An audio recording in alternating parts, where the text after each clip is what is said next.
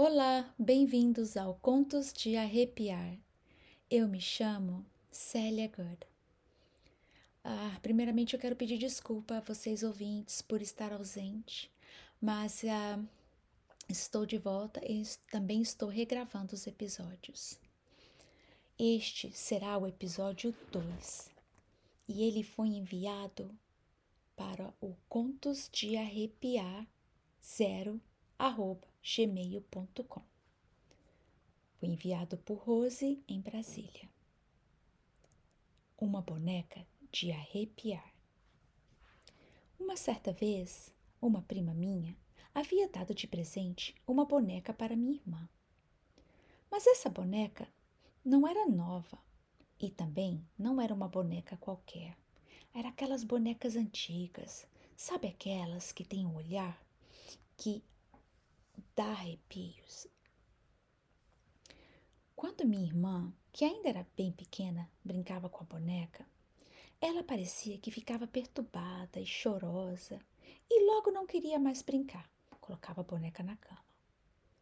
Quando eu entrava no quarto, sentia um clima pesado, com a sensação de estar sendo observada. E ao olhar, a boneca parecia estar me seguindo pelo quarto. A prima que deu a tal boneca, quando ia à nossa casa, assim ao entrar, ela mudava. Mudava a aparência, o tom da voz, não sei explicar, mas agia como se fosse uma outra pessoa. Minha prima já era uma pessoa adulta e ela começava a falar em voz de criança, com uma voz assustadora.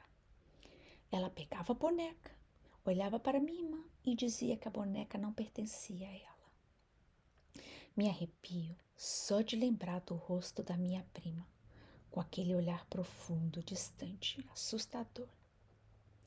Minha mãe, percebendo que aquela situação não era uma situação normal, ela perguntava para aquela coisa que possuía minha prima o que ele queria com ela e o porquê estava ali. Aquela coisa respondia que queria a vida dela e que veio para matá-la. Nossa, aquelas palavras nos deixou super assustados e naquele exato momento, mamãe pegou a boneca, levou-a para o quintal, fez uma fogueira e a queimou totalmente. Aquela foi a solução.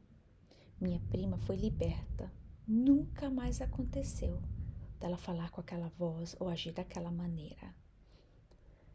Esse foi um caso verídico e foi de arrepiar. Muito obrigada por estarem comigo.